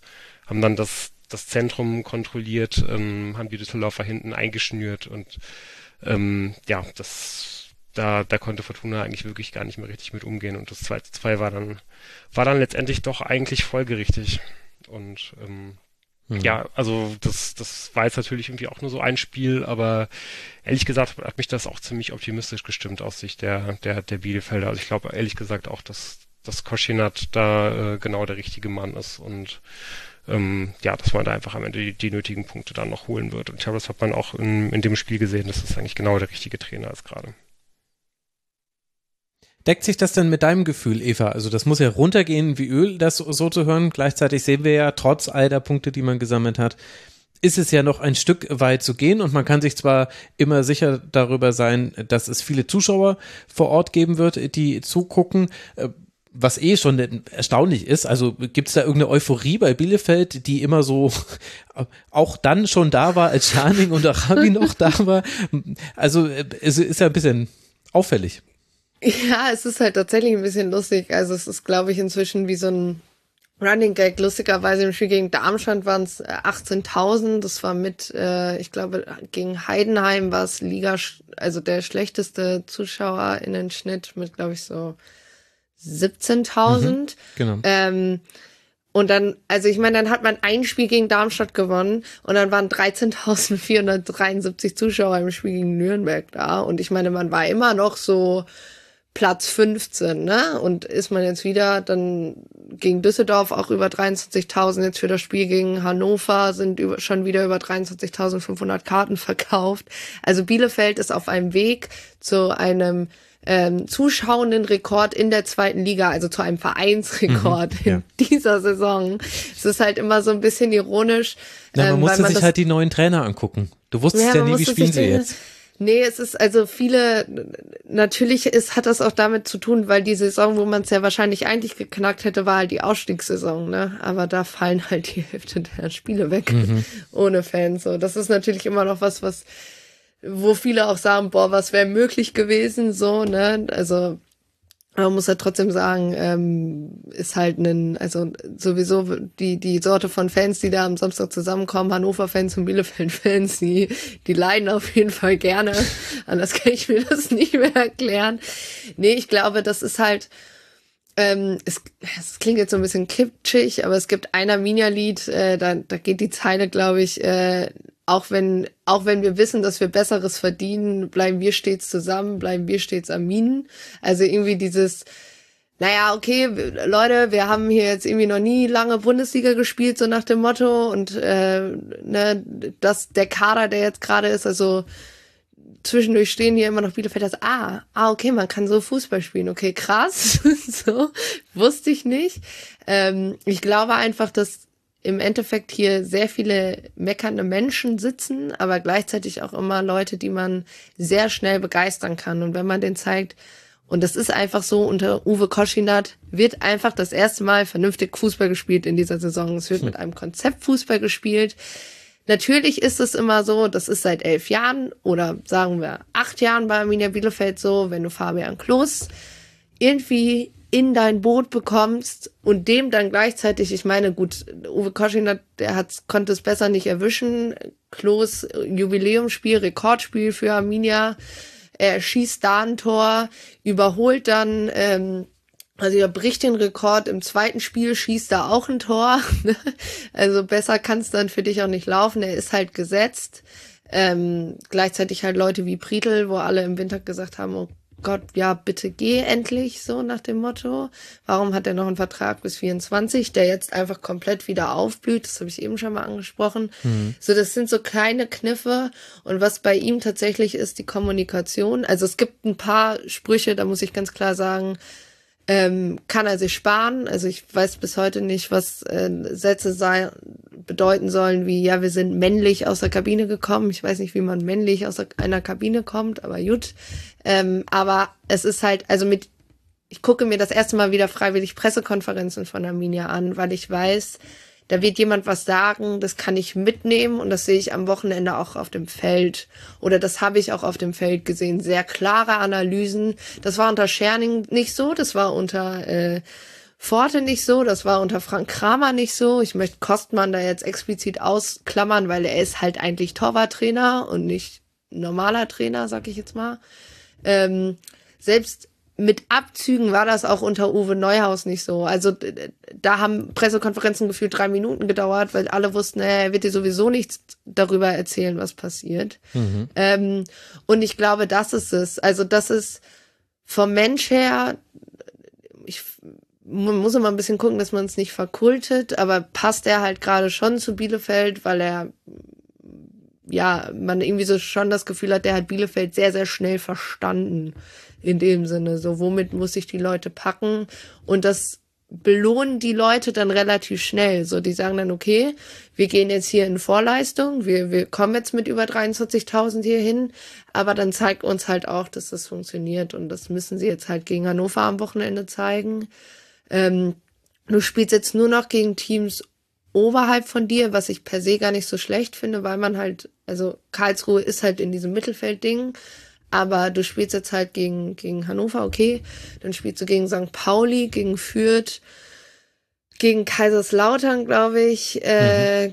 gegen Paderborn und gegen Magdeburg, wenn ich es jetzt richtig drauf ja. habe. Mhm. Ähm, und na, also alle eher weiter oben und ich sag mal, zu dem Zeitpunkt wahrscheinlich für, für Vereine wie Fürth, Lautern, wahrscheinlich auch Paderborn, sage ich jetzt mal so, ähm, für die es um nichts mehr geht. Je nachdem, wie Magdeburg sich anstellt, äh, hoffen wir natürlich, dass es für sie schon durchaus noch um was geht, ne? weil man ist halt auch nur äh, drei Punkte voneinander entfernt. Ähm, aber, ne, also, dass man da vielleicht so ein bisschen schauen kann, okay, ähm, wir sind dann die Mannschaft, die hier die hier noch um was spielt. Es kann immer gefährlich werden, gleichzeitig aber auch helfen, dass man halt sagt, okay, die gehen jetzt vielleicht nicht bis 90 plus volles Risiko. Ne? Mhm. Ähm, von daher, ja, ich, also ich finde es gar nicht so schlecht, dass wir jetzt mehr gegen Teams, die aus dem Abstiegskampf per se erstmal raus sind, spielen, weil, wie gesagt, man hat nur gegen Regensburg gewonnen. Ähm, aus diesen, also Nürnberg nur unentschieden, Rostock und Sandhausen beides verloren. Äh, dass das vielleicht einem dann etwas näher äh, liegt. Gleichzeitig wäre es schon wichtig, auch irgendwann zu wissen, äh, wer Nachführer von Sami Arabi wird, weil ähm, es gibt meiner Meinung nach eine ganz, ganz wichtige Personalie und das ist Jermaine Kohnsbruch. Ähm, ist ja Bielefelder und ähm, ja, da ist halt die Frage, kann man den halten? Ich würde es mir sehr wünschen, weil ich glaube, der ähm, dass einfach so jemand ist, der kann immer anders Euphorie entfachen. Also man hat jetzt ja auch gerade gesehen, dass die U17 von Bielefeld sehr überraschend deutscher Meister geworden ist. Und da man aber auch direkt sieht, Nick Czerny, so der beste Spieler aus dem Kader, hat schon vor einem halben Jahr Vertrag bei Borussia Dortmund unterschrieben, aber auch da, um halt ist halt auch schon wichtig, da irgendwie einen Geschäftsführer Sport zu haben. Natürlich tut der das nicht nur, sondern in, in Kombination dann mit dem NLZ. Ähm, aber da auch den, den jungen Spielern halt irgendwie eine Perspektive aufzuzeigen, weil Uwe Neuers wurde ja damals offiziell auch entlassen, weil man einen Ausbildungsverein ähm, aufbauen wollte. So, mhm. ne? Also, und das ist ein, das hängt bei ganz, ganz vielen Bielefeld-Fans eben noch nach. Und wenn man gleichzeitig sieht, okay, Leute wie Klos und, und Pritel verdrängen einen äh, Lipinica, der zwar auch nur zur Laie hier ist, aber der halt jung ist, einen Serra, der auch noch relativ jung ist. Also ich meine, Durchschnittsalter von, von Bielefeld ist 26,4. Jetzt im Spiel gegen KSC war was bei ungefähr 38, äh, 38, 28, nein, oh Gott, 38, Himmel, Herrgott. Ähm, so gleichzeitig sind Leute wie Robin Hack und Masaya Okugawa, die mit den meisten einsetzen. Die waren halb im Winter auch schon weg. Ne? Also es, es gibt relativ viele Spieler, wo du dann jetzt auch langsam mal wissen musst, okay, gibt, gab es da schon Gespräche noch unter Arabi, wer könnte die Nachfolge sein. Ähm, das ist halt alles so ein bisschen was, was in der Schwebe hängt. Und ich glaube, je schneller Bielefeld im Zweifel so ein bisschen klar machen könnte, okay, in welcher Liga spielen wir nächste Saison? Natürlich am liebsten in der zweiten, logischerweise, äh, desto schneller ist das halt eben auch einfach ein, hm. ein Ding, wo man, wo man eine Zukunft anzeigen kann. Ja. Wir werden das uns genau anschauen. Die ersten Spiele, du hast es ja schon erwähnt, unter Koschinat, die geben ja Anlass zur Hoffnung auch wenn die Schwäche gegen die direkte Konkurrenz eben ein Problem für Bielefeld ist. Und da wissen wir, dass Olli sich natürlich an diesen Sieg sehr, sehr genau erinnert, äh, seiner Rostocker oder seiner in Anführungszeichen natürlich, äh, aber du fühlst dich ihnen verbunden, so ist es richtig, Olli, äh, in Bielefeld. Aber das hat auch einen traurigen Grund, nämlich das war, festhalten, liebe Hörerinnen und Hörer, der einzige Sieg in der Rückrunde von Hansa Rostock. Ansonsten hat man noch ein Unentschieden erzielt und ansonsten nur verloren. Also vier Punkte gesammelt, auch deshalb ist man auf den vorletzten Tabellenplatz abgerutscht. Und Olli, auch deshalb gab es ja auch bei Rostock einen Trainerwechsel. Ja, den zweiten mittlerweile, genau, ähm, zum Thema Verbund mit dem FC Hansa, ne, möchte ich an dieser Stelle auch sagen, also ich bin Fan und bin auch Mitglied beim FC Hansa. Nicht wie, wenn wir sonst zusammensitzen, wenn wir über Magdeburg mhm. reden, äh, wo ich ja die journalistisch begleite. Insofern weiß ich jetzt nicht, aber kann sein, dass das mich an der einen oder anderen Stelle äh, einholt bei der einen oder anderen Formulierung. Genau, und als wir das letzte Mal zusammensaßen, beziehungsweise zu dem Sieg, können wir noch sagen, das war an meinem Geburtstag, ich war im Stadion, also äh, perfektes Geburtstagsgeschenk. Ich wollte gerade schon fragen, wann hast du denn das nächste Mal Geburtstag, aber das weiß ich ja eigentlich. Das wäre ein bisschen spät, wenn du da das nächste Mal gewinnt. Du bist also schuld. ähm, ja, das, das nehme ich gerne auf mich, aber ich hatte gehofft, dass vielleicht auch noch der eine oder andere Hansa-Fan irgendwann mal am Spieltag Geburtstag hat und dann auch äh, ein ähnliches Geschenk bekommt. Hat leider nicht geklappt, ja. Und als wir das letzte Mal zusammensaßen, Max, ich weiß gar nicht mehr, wie lange es her ist, so fünf Wochen wahrscheinlich mhm. ungefähr. Ähm, da hatte ich ja auch gesagt, Uwe Koschinat ist ein Macher und dem traue ich eigentlich zu, dass er Bielefeld da unten rausführt. Dafür haben sie bis jetzt dann doch recht wenig Punkte geholt. Und ich hatte auch gesagt, Hansa äh, aus mit, mit zwei Toren vier Punkte geholt. Und ich hoffe, dass wir auf Platz 14 stehen. Damals nicht weiter abrutschen, damit wir eben in der kommenden Saison mit einem Auswärtsspiel im DFB-Pokal starten, was gleichbedeutend mit einem wahrscheinlich relativ sicheren Klassenhalt wäre. Ja, ist jetzt nicht so gekommen, weil, ihr habt das mehrfach schon angesprochen, Hansa einfach keine Tore schießt. Und, oder jetzt haben wir, sind wir mal wieder ein bisschen dazu übergegangen, aber zwei gegen Düsseldorf nützen dir nicht so sonderlich viel, wenn du fünf bekommst. Ähm, mhm. zwei gegen Holstein Kiel nützen dir auch nicht so sonderlich viel, wenn du drei bekommst. Ja, und so ähm, sind wir unten reingerutscht und mit jedem Spieltag wird der Abstand gefühlt äh, ein kleines bisschen größer. Gefühlt deshalb, weil die anderen, ihr habt das jetzt schon relativ ausführlich besprochen, ja auch nicht so richtig von der Stelle kommen an manchen Standorten. Ja, und deswegen gab es dann eben auch vor paar Wochen nochmal den zweiten Trainerwechsel dieser Saison. Der erste war von Jens Hertel zu Patrick Glöckner, der zweite war jetzt zu Alois Schwarz. Aber die Ergebnisse äh, lassen weiter auf sich warten, leider. Wobei man den Vorteil hat, dass man von allen Teams, die da unten drin stehen, also nur Eintracht Braunschweig hat so ein halbwegs vergleichbares Programm. Man spielt noch gegen sehr viele direkte Konkurrenten. Also ich weiß nicht, ob man Fürth da jetzt schon dazu zählen darf, würde vielleicht jemand protestieren, auch Lautern definitiv nicht, aber dann geht's los. Anfang Mai, Heimspiel gegen Jan Regensburg, aktuell Tabellenplatz 16, dann Auswärtsspiel in Sandhausen, aktuell Tabellenplatz 18, dann Auswärtsspiel beim 1. FC Nürnberg, aktuell Platz 14 und am Ende der Saison ein Heimspiel zu Hause gegen eben genau jene Braunschweiger. Also es sind zwar nicht mehr viele Spiele, aber immerhin hat Schwarz die Möglichkeit, das vielleicht in diesen direkten Duellen zu richten. Naja, das ist natürlich so ein bisschen die Hoffnung, an die man sich klammert, aber meine Einschätzung ist da, wenn man jetzt ja äh, mit dieser Serie, mit so vielen nicht gewonnenen oder verlorenen Spielen in diese vier Spiele geht, dann wird man die auch nicht gewinnen. So, also außer gegen Jan Regensburg vielleicht, weil gegen die gewinnen wir immer, aber das würde ja jetzt äh, nicht reichen, um am Ende wahrscheinlich nicht mal reichen, um den Relegationsplatz zu bekommen. Gegen Sandhausen haben wir uns jetzt die meiste Zeit schwer getan in den Spielen in der zweiten Bundesliga. Also ja, da würde ich mich jetzt nicht drauf verlassen, aber so richtig, einen richtigen Hoffnungsschimmer, wie wir vorher schon in den Flow kommen, habe ich aktuell auch nicht, ehrlicherweise. Okay, da musst du mir jetzt aber nochmal erklären, Olli, was ist denn da eigentlich passiert? Also die Hinrunde äh, Hansa Rostock auf Tabellenplatz 9, auch da hat man schon wenige Tore erzielt, aber das wussten alle. 17 Tore erzielt, 23 kassiert, daraus hat man 21 Punkte gemacht. Also man hat es immerhin geschafft, eben da mit wenig viel zu erreichen. Und jetzt dann eben die angesprochenen vier Punkte, die man bisher gesammelt hat und deswegen steht man jetzt bei 25 und auf dem vorletzten Tabellenplatz. Wie ist das zu erklären? Hm, ich glaube, das ist sind eine Reihe von Gründen, die da irgendwie eine Rolle spielen. Da müssen wir auch noch mal einen Schritt zurückgehen in die letzte Saison. Das war ja dann unser erstes Jahr in der zweiten Bundesliga nach sehr vielen Jahren, neun Jahren dritte Liga, glaube ich. Und mhm. ja, dann ist man zur Halbserie, stand man, glaube ich, knapp überm Strich hatte auch bedingt durch äh, gute Pokalspiele so eine gewisse Euphorie, die dann einige Punkte geholt haben, war dann aber vor Weihnachten so ein bisschen in so einen Trott geraten, dass man dann nicht mehr so richtig gewonnen hat. Und dann ging man ins Jahr 2022 und ja, dann hat es irgendwie auch noch ein bisschen gedauert und dann haben wir Mitte Februar, also auch wieder kurz vor meinem Geburtstag, haben wir 4 zu 1 bei Dynamo Dresden gewonnen. So, und das war, glaube ich, so ein bisschen der Startpunkt. Dann gab es noch einen Unentschieden gegen Darmstadt, Niederlage gegen Nürnberg.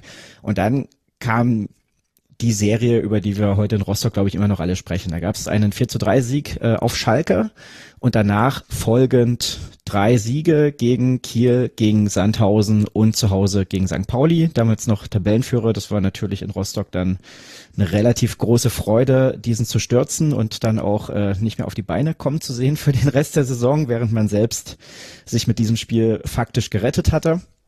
Ja, und dann gab's Diskussion um den Trainer Jens Hertel, mh, die ich aus der Ferne nur so bedingt nachvollziehen könnte. Also bei Jens Hertel ist es üblich, dass er seine Verträge immer nur um ein Jahr verlängert.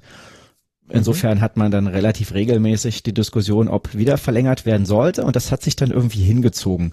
Das haben alle nicht verstanden, weil Jens Hertel war der Trainer nach der Wende, der Hansa am längsten betreut hat. Frank Pagelsdorf war zweimal da.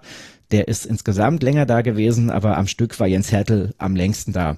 So, er hat uns mit kontinuierlicher Arbeit aus der dritten Liga rausgebracht, hat uns souverän in der zweiten Liga gehalten. Ja, und dann gab es so ein paar Aussagen vom äh, Sportdirektor Martin Piekenhagen, die mich darauf schließen lassen, dass man so ein bisschen mehr wollte. Also, dass er sowas gesagt hat wie, naja, wir wollen natürlich uns in der zweiten Bundesliga etablieren, wir wollen aber auch spielerisch vorankommen und da müssen wir eben gucken, ob das der richtige Trainer ist oder welchen Trainer wir dafür brauchen. So sinngemäß war mhm. die Aussage. Was für mich so ein bisschen darauf hindeutet, okay, man war sich relativ sicher, dass man einen Kader zusammenstellen kann, der auf jeden Fall den Klassenerhalt schafft. Und ja, aber dass man vielleicht eben schon noch einen Tick höher guckt, vielleicht, weiß ich nicht, Platz 11, 10, 9 und jede Platzierung in der zweiten Liga heißt ja dann auch jede Menge mehr Geld, die man dann im darauf folgenden Jahr äh, durch die Fernseheinnahmen bekommt. Und ich glaube, das war so ein bisschen das Ziel. Naja, man hat auf jeden Fall dann mit vielen Leistungsträgern aus der letzten Saison verlängert und das war jetzt in Rostock so ein bisschen neues Gefühl, weil du vorher so diesen Drittliga-Rhythmus hattest, alle Spieler unterschreiben für, für, äh, für zwei Jahre und mhm. die Guten sind da wieder weg, die nicht so Guten, die möchtest du selber tauschen. Und dass du jetzt das erste Mal das Gefühl hattest, okay, hier hast du jetzt einen Mannschaftskern, der vielleicht auch ein bisschen länger zusammenbleibt, punktuell verstärkt wird und dann eben, ja, sich peu à peu eben in dieser zweiten Bundesliga etabliert. Naja, dann war der Sommer, dann haben wir relativ überraschend Hanno Behrens verloren, der war letztes Jahr schon eine wichtige Stütze, fünf Tore gemacht, sechs Assists, und Hansa war immer dann gut, wenn Behrens fit war. Zwischendurch war mal eine Phase, da hat ein paar Spiele gefehlt. Das war die Phase, wo Hansa dann auch kaum gepunktet hat. Als er wieder da war, äh, lief's plötzlich. Ja, dann hatten wir mit John Verhoek, haben wir immer noch, aber letzte Saison einen Stürmer, der 17 Tore gemacht hat, der mhm. aktuell eins hat. Mhm. Und ja, da hat man sich vielleicht auch ein bisschen von blenden lassen oder ein bisschen drauf vertraut, dass man diese Quote wiederbekommt. So hat dann mit Lukas Hinterseher noch einen Stürmer dazugeholt, der aus meiner Sicht eins zu eins der identische Spielertyp ist. Ähm, der jetzt aber auch noch nicht so sonderlich viel Einsatzzeit hatte, hat immerhin aber schon zwei Tore gemacht. Naja, dann die höheren Ziele habe ich angesprochen, aber wenn man jetzt mal so Stand heute drauf guckt, gab es eigentlich kaum sinnvolle Transfers im Sommer. Ähm, wir haben, Moment, zwei Ersatztorhüter neu geholt. Relativ spät Rick van Drongelen bekommen. Das ist, den würde ich als Verstärkung bezeichnen. Mhm. Und da muss ich schon ganz schön scrollen. Dennis Dressel ist noch dazu gekommen, der hat auch oft gespielt, der war sicherlich auch eine sinnvolle Ergänzung. Und Kai Pröger von Paderborn, der in der Hinrunde einige Tore gemacht hat, in der Rückrunde auch noch keins. Und das ist tatsächlich schon an den Spielern, wo ich sage, okay, die haben uns in irgendeiner Form verstärkt oder zumindestens das Niveau, was wir vorher hatten, gehalten. Alle anderen sind leider Mitläufer im besten Fall oder im noch schlechteren Fall Ergänzungsspieler. So, und dann beispielhaft sicherlich Sebastian Till, der äh, mit viel Vorschusslorbeeren kam, mhm. der in Moldawien gespielt hatte, da auch Champions League gespielt hatte, gegen Real Madrid äh, mal gewonnen hat mit äh, Sheriff Tiraspol und wo alle gedacht haben, wow, das ist ein Knaller und das ist vielleicht auch so derjenige, der Hanno Behrens, der dann nach Indonesien gewechselt ist, zu Saisonbeginn ersetzen kann. Und das konnte er leider überhaupt nicht erfüllen. Warum weiß ich auch gar nicht so genau. Am Anfang der Saison war er verletzt und irgendwie ist er seitdem gar nicht mehr richtig reingekommen und war zuletzt meistens nicht mal im Kader, was ich persönlich irgendwie sehr schade finde.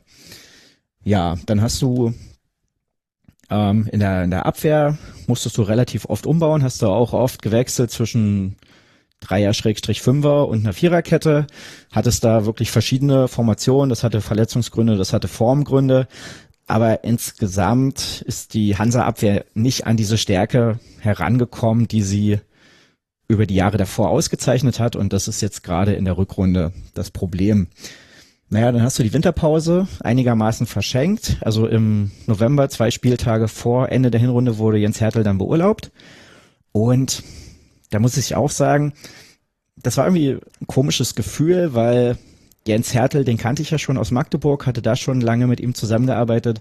Mhm. So, dann ist er zu meinem Verein gewechselt und hat den hat diesen Move, den er in Magdeburg ja schon gemacht hat, einfach wiederholt.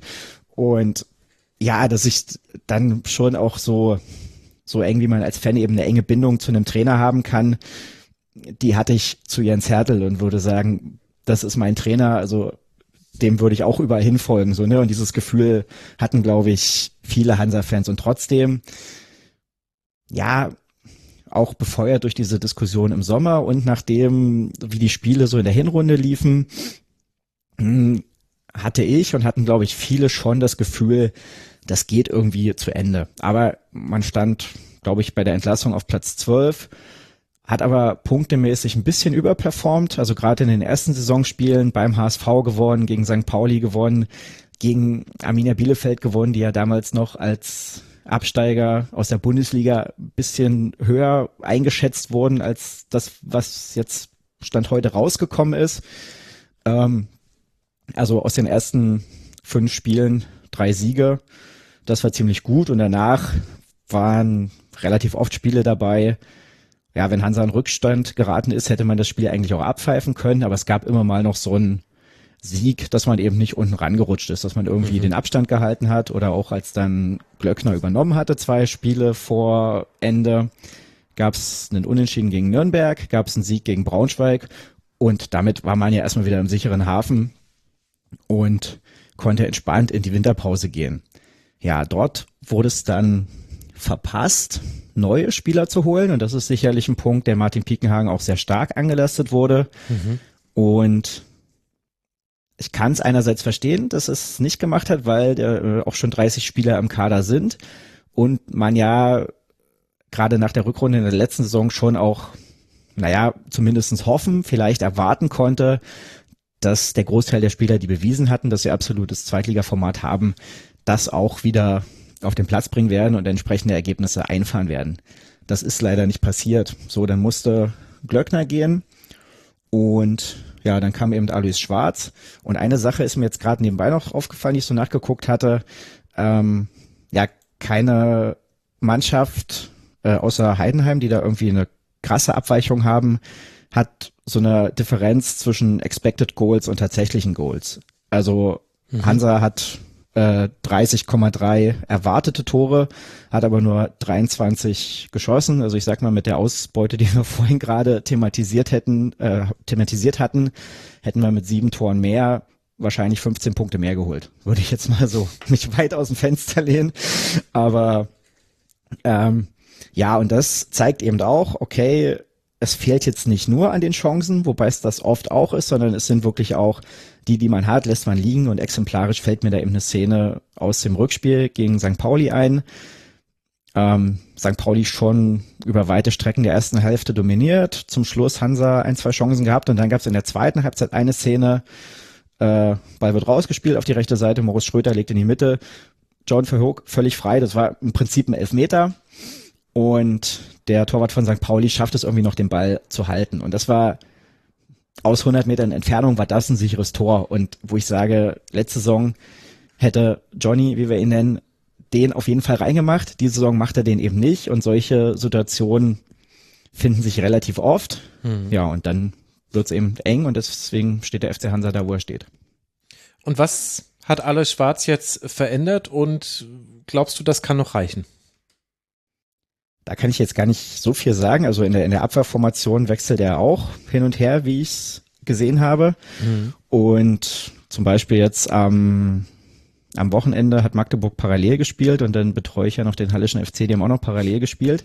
Deswegen okay, habe ich, ich ehrlicherweise habe ich habe ich habe ich ehrlicherweise das Hansa-Spiel zur Halbzeit ausgemacht, weil Hansa war einer weniger und ich habe vermutet, dass es 0 zu 2 oder 0 zu 3 ausgehen wird. Und dann dachte ich, naja, dann nutze ich die Zeit lieber für meine Arbeitsmannschaften. Mhm. Es kam leider genau so. Ähm, ja, ich, ich weiß nicht, also was mir negativ auffällt, ist, dass wir jetzt noch schlechter in der Abwehr sind. Also exemplarisch fällt mir das, das Spiel gegen Fortuna Düsseldorf ein. Das hatte ich mal so ein paar Minuten laufen lassen. Also ich muss dazu sagen, dass ich auch wirklich momentan oft schnell die Lust, Lust verliere, mir die, die Spiele anzugucken, wenn ich nicht selber da bin. Ähm, und dann war ich im Urlaub und dann habe ich immer so gedacht, na, du schaust mal rein und dann fallen in der Phase gerade irgendwie zwei oder drei Tore für einen Gegner und dann mache ich wieder aus. So, aber gegen Düsseldorf waren das wirklich katastrophale Fehler und dann war jetzt das Spiel gegen Holstein Kiel. Hansa führte relativ lange in der ersten Halbzeit 1-0 und kriegt dann kurz vor der Pause zwei Gegentore, weil sie sich wirklich da bei guter Strafraumbesetzung mit fünf, sechs Leuten im eigenen Strafraum da auf billigste Weise ausspielen lassen ähm, und dann die Gegentore bekommen. Also was ich mir eigentlich wirklich nur mit absoluter Verunsicherung erklären kann, dass du eben sagst, ja, so wie die ganze Rückrunde bis jetzt gelaufen ist, so wie da ein bisschen Gegenwind bekommt, äh, bisschen Gegenwind kommt, dann knickst du eben ein und deswegen ist mir jetzt tatsächlich noch nichts aufgefallen, was unter Alois Schwarz besser geworden ist. Hm. Gut, man hat ja noch die direkten Duelle und dann und noch gibt es ja auch die Tuchfühlung nach oben. Also die schlechte Rückrunde hat ja nicht verhindert, dass man absolut chancenlos wäre. Es sind zwei Punkte auf den Relegationsplatz, vier Punkte aufs rettende Ufer. Jetzt ist Rostock wahrscheinlich den Hörerinnen und Hörern auch mal anders über den Weg gelaufen und das sind jetzt dann nicht sportliche Themen, die man hat. Also äh, zum einen hat man immer wieder zum Teil offen rechtsradikale oder kann man auch sagen äh, Nazis, die man im Rostocker Fanumfeld sieht. Gerade natürlich auf St. Pauli wurde das auch sehr gut dokumentiert und war zu erkennen. Gleichzeitig gab es eine, hm, ich will mal sagen, Image-Kampagne vom Verein. Ich glaube, das ist das, was dann auch vielen Hörerinnen und Hörern über den Weg gelaufen ist, in äh, dem man, äh, in dem Spieler, natürlich im Auftrag des Vereins, sich dazu geäußert haben, keine Politik im Stadion ausüben zu wollen um es jetzt mal dezent zu formulieren, wirkt unglücklich auf mich. Wie schaust du auf das? Ja, äh, wenn wir es positiv formulieren wollen, so. Also ich habe, also die die die anderen Videos, das muss man vielleicht noch dazu sagen, ne, waren ich krieg's jetzt nicht mehr genau zusammen, keine keine Becherwürfe, mhm. keine Gewalt und dieses Thema Politik war, glaube ich, kein Rassismus, keine Politik. So, genau, ja, stimmt, genau. Beiden Sachen, ja. Die, die anderen beiden Sachen finde ich jetzt erstmal äh, komplett ehrbar, da habe ich nichts dagegen. Äh, gegen keinen Rassismus habe ich auch überhaupt nichts. Das Thema keine Politik ist natürlich. Es konterkariert halt vielleicht äh, ein Teil dessen, was man zuerst gesagt hat, ne? Man sagt. Genau. Und ja, zielt sicherlich darauf ab, einfach irgendwie hm, politische Diskussion rechts, links, Anschuldigungen nenne ich es jetzt mal. Du hast es gesagt, was da ähm, gegen St. Pauli auch teilweise zu sehen war. Ähm, das einfach so, so ein bisschen rauszuhalten, aber also richtig verstanden habe ich es auch nicht, weil einfach der Fußball und Fußballfans und äh, das, das, das ganze Business natürlich auch extrem öffentlichkeitswirksam ist und extrem politisch in sehr vielen Feldern belastet ist oder ich weiß nicht, da fehlt mir gerade das, das richtige Wort, betroffen vielleicht. Insofern, ich habe es wirklich nicht verstanden, was man damit zusammenbringen wollte. Und wie groß ist das Problem rechter Fans, die man hat? Naja, das ist jetzt schwierig einzuschätzen, also tatsächlich jetzt auch für, für mich als Fan, ähm, weil ich auch sagen würde, es gab mal, das ist schon ein paar Jahre her, dass Irnhoher NPD-Funktionär ist aus dem Stadion geflogen, weil Fans da ihm signalisiert haben, dass sie ihn hier nicht dabei haben möchten. Du hast auch ja, relativ bekannte Musikgruppierungen mhm. wie Feine Sahne Fischfilet, die jetzt keiner irgendwie in die Nähe von Nazis rücken würde, vermute ich. Ähm, ja, die zum FC Hansa gehen, die dort regelmäßig zu sehen sind.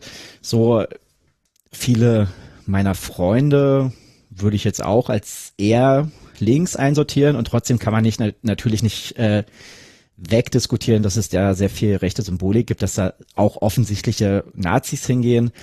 Und ja, da gab es auch einen Konflikt, jetzt schon zwei, drei oder wahrscheinlich eher drei, vier Jahre durch Corona her. So die Südtribüne als Stimmungsblock im Ostseestadion.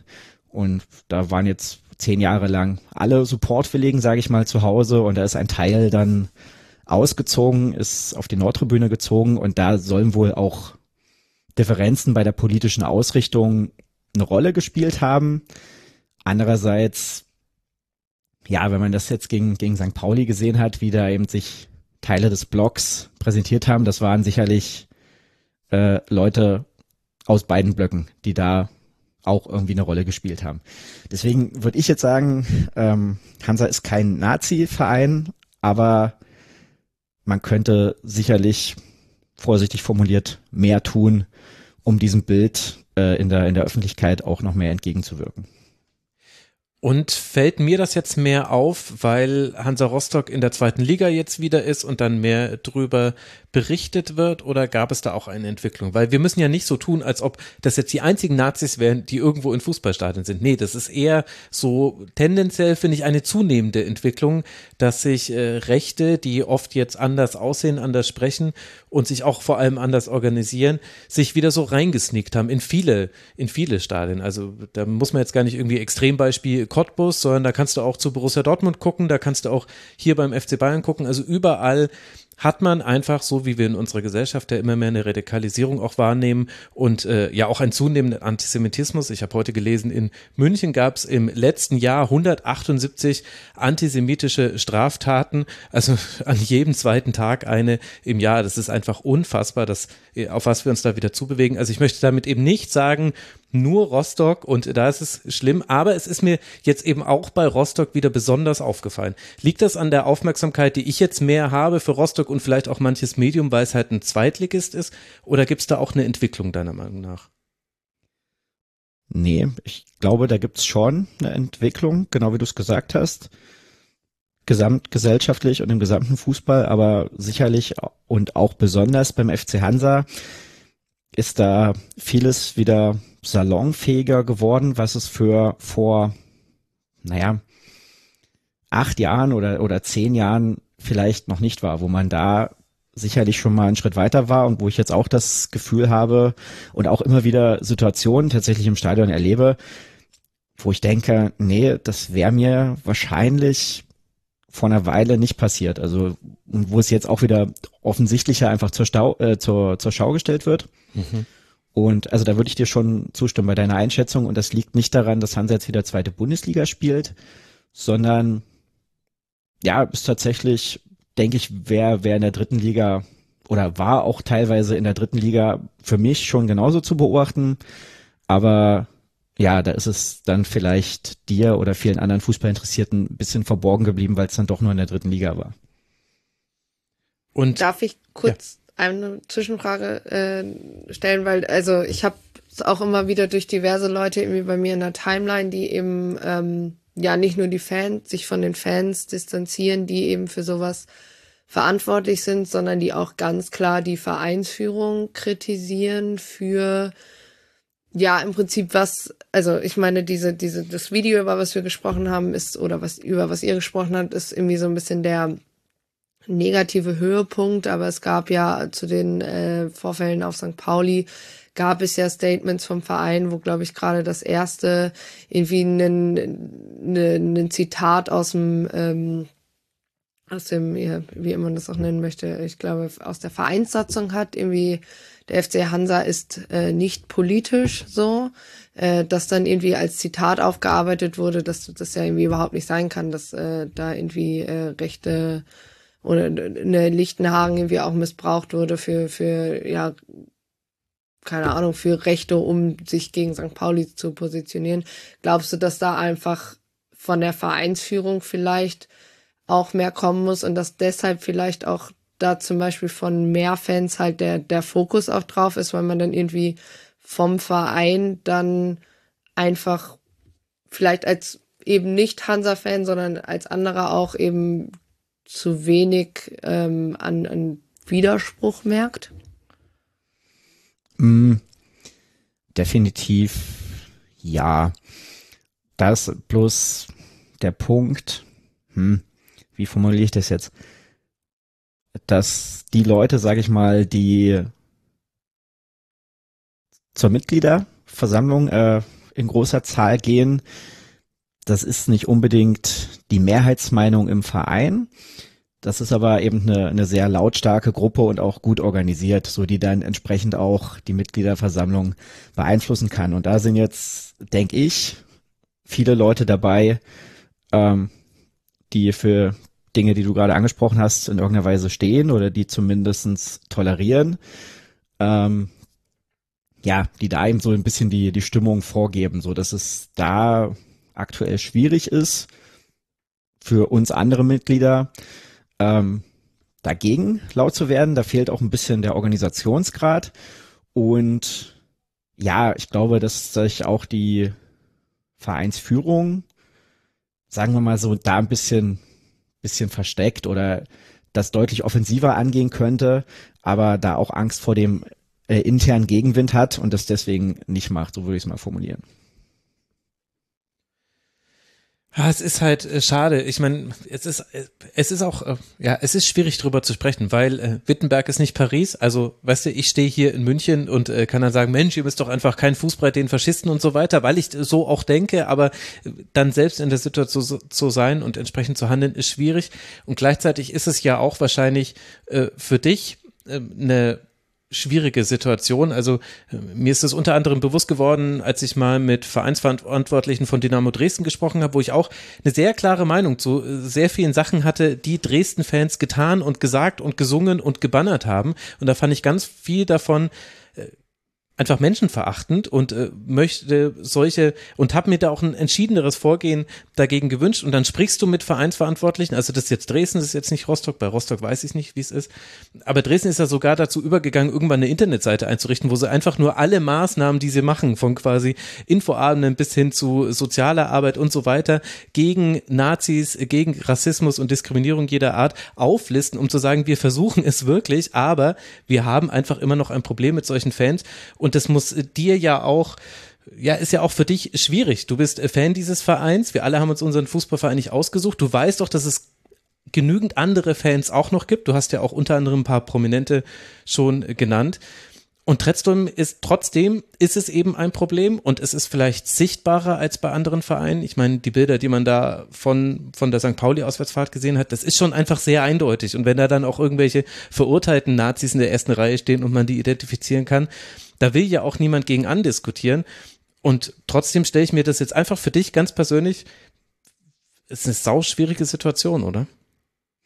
Definitiv. Wobei ich bei dem Thema verurteilte Nazis dachte, also ich möchte mit dem nichts zu tun haben, das möchte ich ganz klarstellen. Aber da muss ich ihm auch sagen, es ist 30 Jahre her, er ist verurteilt worden, hat aber dann auch seine Strafe irgendwo verbüßt. Das ist nicht, wie gesagt, ich, ich, ich kenne ihn nicht und möchte ihn jetzt nicht gut reden, aber das ist so ein Gedanke, der mir da durch den Kopf ging. Ja, stimmt, hast du natürlich recht. Habe, Eigentlich äh, sollten wir als Gesellschaft, man hat eine Haft auch dafür, dass man dann danach sagt, okay, jetzt bist du wieder integriert in die Gesellschaft, ja. Hast du genau, gut, und deswegen ist es. Ja, in der ja, Theorie auf, ja, aber da, wo er dann halt gestanden hat, vor dem Lichtenhagen-Banner, wofür er ja, genau. glaube ich, verurteilt wurde, das ist halt der Kontext dann, wo man dann halt, glaube ich, in dem Fall da vielleicht ein bisschen anders argumentieren mhm. könnte. Ja, äh, äh, sehe ich, sehe ich ja absolut in dem konkreten Fall auch so. War bloß ein Gedanke, der mir eben durch den Kopf geht, dass man eben sagt, okay, eine Straftäter, irgendwie haben sie ihre, ihre Tat auch verbüßt und dürfen dann auch wieder zum Fußball fahren, so scheiße, wie man das finden kann. Ähm, zu dem Lichtenhagen-Banner, da muss ich vielleicht auch noch was sagen oder möchte ich was sagen. Ähm, ich meine, außerhalb von Rostock würde ich jetzt behaupten, kennt man ja Lichtenhagen nur durch diese äh, rassistischen Vorfälle 1992. Mhm.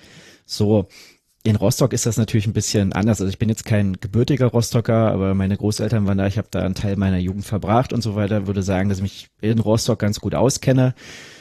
So, und das ist einfach diese, diese Sonnenblumenhäuser, es gibt ja nicht nur eins, die sind natürlich einfach das, das Kennzeichen für diesen Stadtteil. Und zumindestens mir geht so, wenn ich in, in Rostock unterwegs bin mit der S-Bahn vom Stadtzentrum nach Warnemünde, da gibt's verschiedene Neubaugebiete, die man beim Blick aus dem Fenster irgendwas erkennt. So bei einem Lücht, äh, Lüttenklein ist der Igerpark, beim anderen äh, Lichtenhagen sind es eben die Sonnenblumenhäuser.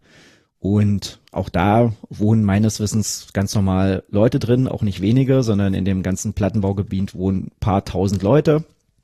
Und deswegen finde ich es erstmal nicht verwerflich, muss ich sagen, dass es dieses Banner gibt. Also das wurde ja, habe ich in, teilweise in Diskussionen schon gelesen, ja, wie kann man überhaupt so ein Banner produzieren?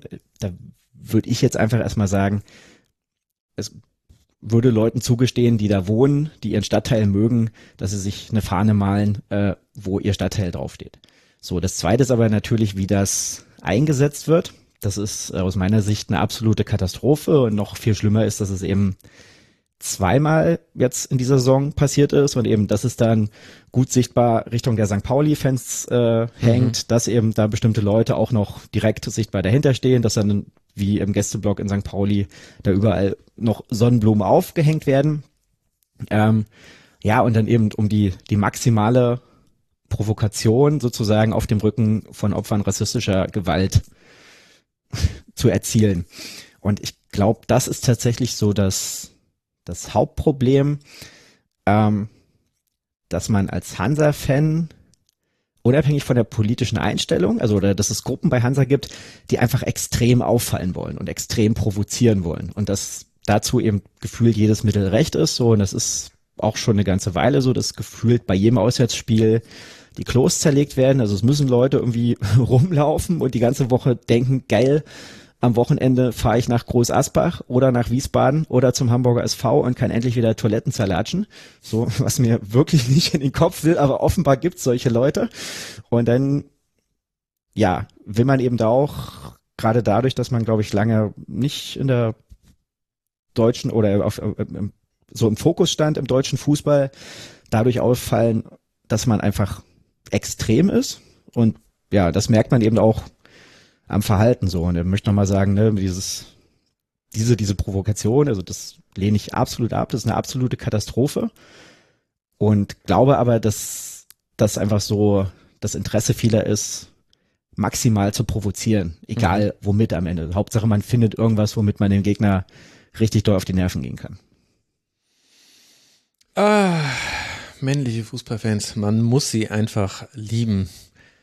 Und, und ich glaube, man kann es auch wieder aufs Geschlecht runterbrechen. Zumindest, äh, na wobei, wer weiß, ob da einzelne Frauen mit dabei sind. Aber das Verhalten ist dann doch ein eher männlich kodiertes. Ich glaube, so können wir es stehen lassen, auch naja, wenn ich noch gut, keine äh, Toilette Ein anderer Punkt, der, der, der bei uns ja, also der gegen Hansa regelmäßig hervorgekramt wird, ist ja Plakate, die tatsächlich existieren, wo drauf steht hier kein Instagram, kein YouTube, bla bla bla und keine Frauen in den ersten drei Reihen. Also das ist ja Stimmt. Ist jetzt tatsächlich Warum keine Erfindung, die, die gibt's tatsächlich. ja.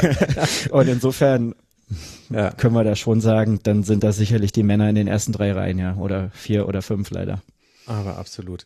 Aber ähm, ich fand es jetzt wichtig, da auch nochmal äh, drüber zu reden. Und es ist, glaube ich, nämlich vor allem auch wichtig, anlasslos drüber zu reden. Also eben nicht, wenn der große Aufreger passiert, den es eben dann gibt und der ja auch etwas provozieren soll. Du hast es, finde ich, gerade ganz gut erklärt. Da habe ich nämlich dann auch manchmal das Gefühl, also so richtig es, ich es immer finde, sich gegen Nazis zu positionieren und das auch zu problematisieren. Aber manchmal habe ich dennoch den Eindruck, da reiben sich manche dann doch auch ihre ansonsten immer ausgestreckten Fäustchen und freuen sich, dass genau das nämlich passiert ist, nämlich dass sich eben dann die linke Bubble oder eigentlich die normale Bubble sollte es eigentlich sein, aber es ist dann doch eher die linke Bubble sich drüber aufregt. Deswegen fand ich es jetzt eben auch wichtig, jetzt einfach mal, wo in Anführungszeichen nichts Konkretes gerade passiert ist, mal drüber zu sprechen, weil genau das müssen wir ja machen. Wir müssen da hingucken und das eben nicht nur in Rostock, sondern ich habe es jetzt ja auch schon mehrfach gesagt, auch noch bei genügend anderen Vereinen. Es gibt da ganz bedenkliche Tendenzen in Deutschland. Da müssen wir uns gegen positionieren. So, das ist so und das ist jetzt irgendwie der Schluss dieser Sendung, keine Ahnung. Aber ich will da jetzt auch, äh, ja, ach, ich will da jetzt gar keine lustige Überleitung oder so machen. Ich sage einfach ähm, Danke, dass ihr mit mir auf die Liga geblickt habt und auf eure drei Vereine und dann wissen wir ja, also zumindest im Tabellenkeller wird es definitiv spannend bleiben, so eng wie das alles beieinander ist. Und wer weiß, ob Lukas sich vielleicht wirklich noch auf, einschalten kann ins Aufstiegsrennen, sollte St. Pauli gegen HSV unentschieden ausgehen. Dann können wir uns davon sicher sein. Lukas, du hast es uns quasi versprochen. Deswegen, wir werden dich an deinen Worten messen. Ja, ich bin auch extrem gespannt.